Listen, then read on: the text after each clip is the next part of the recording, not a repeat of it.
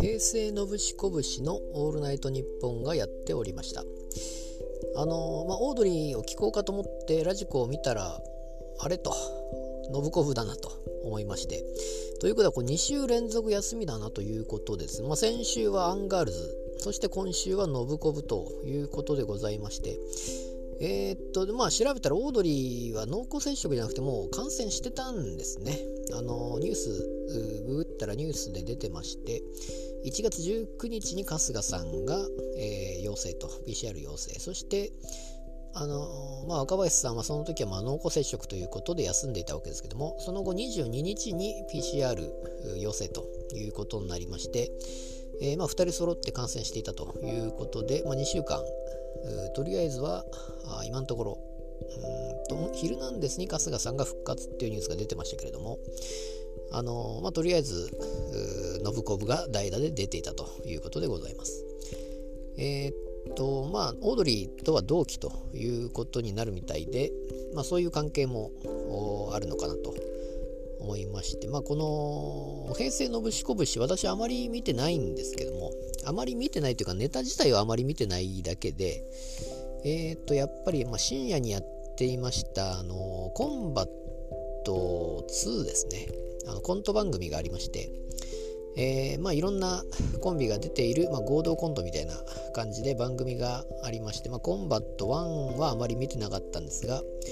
えー新しくコンバット2になったらそのメンバーの中に新しくノブコブが入ってきて、えー入ってきてすぐにもうメインの MC 扱い、えー徳井さんが、えー全てを仕切るみたいな感じで、え番組が行われておりまして。だからあの番組を見ていましたからその、まあ、吉村さんはバーッといろんなことをやってボケて、え徳井さんが全てをまとめて仕切っていくと。いうことで、まあ、内々の矢部さん的な立ち位置でありますかね。そのもうめちゃイケで言うとめちゃイケで言うとこの矢部さんで、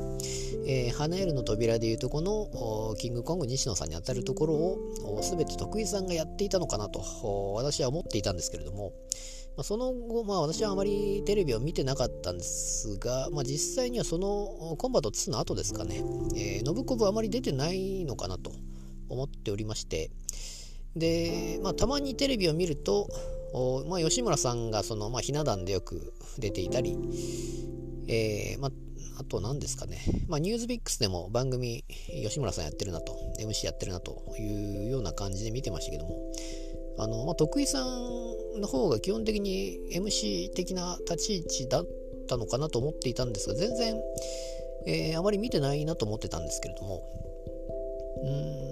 まあそのどういうことなのかちょっとよくわからないんですがあまり出ていない。そして、えーまあ、ギャンブル系のに強いのかなと。そっち系の番組に特化していたのかと。いうような感じで見ておりましたけれども、えーなのでちょっと驚きだなと。普通あのコンバット2を見ている頃にすると普通は徳井さんがその辺の MC をバッと行くのかと。思っていたんですがそうではないということで。えっ、と前いつぐらい何ヶ月か前だと思うんですけど多分オードリーのこの「オールナイトニッポン」の中でこの前にえっ、とまあノブコブで、えーラジオやるみたいな感じでもう前前乗りといいますかちょっと早めに入っていた吉村さんがえっ、とオードリーのこの前のあゼロですかゼロに出るっていうんで、えーその前にやっていたオードリーのこの番組のオープニングにちょっと吉村さんが出ていた時があったと思うんですけど多分オードリーだと思うんですがでその時に話していてその徳井さんと喋るのが久々だと。そもそもそのコンビで番組に出ることがあまりなくてでちょっと相方と喋るのが緊張するということを確か吉村さんは話しておりましてお二人の関係性がちょっと面白いような気もするんですけどもまあこのあの信子部の「オールナイトニッポン」最初しかまだ聞いてないんですが、えーなかなか2人の違いといいますかその辺が面白いなと思っておりまして、えーまあ2人注目かなと思っております。